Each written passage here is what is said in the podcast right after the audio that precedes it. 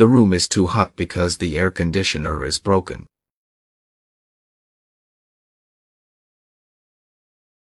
The room is too hot because the air conditioner is broken.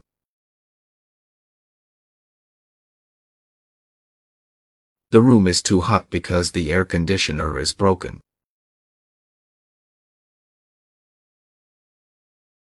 The room is too hot because the air conditioner is broken.